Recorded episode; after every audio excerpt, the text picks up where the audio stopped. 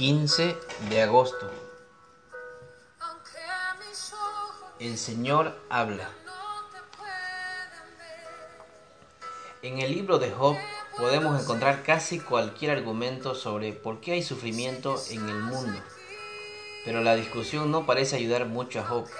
Su crisis es más de relación que de duda. ¿Puede él confiar en Dios? Lo que más desea es que se le aparezca la única persona que puede explicarle su triste situación. Quiere encontrarse con Dios cara a cara. Finalmente consigue lo que desea. Dios aparece en persona. Job 38.1. En una ironía perfecta, entra en el preciso momento en que Eliú, el amigo de Job, explica por qué Job no tiene derecho a esperar que Dios lo visite. Ninguno de ellos está preparado para lo que Dios va a decirles. Job tenía una larga lista de cuestionamientos, pero es Dios quien formula las preguntas.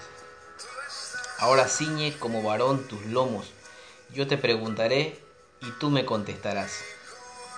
Dejando de lado 35 capítulos con debate sobre el problema del sufrimiento, el Señor se lanza en un poema majestuoso sobre las maravillas del mundo natural y su discurso define la vasta diferencia entre el Dios de toda la creación y la pequeñez de un hombre como Job, quien solo puede afirmar, yo hablaba lo que no entendía, cosas demasiado maravillosas para mí, que yo no comprendía. Señor, ayúdame a confiar en ti frente a las injusticias de la vida y las cosas que no puedo entender.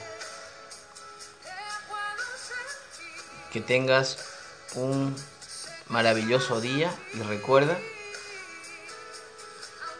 ninguna calamidad está fuera del alcance de la soberanía de Dios.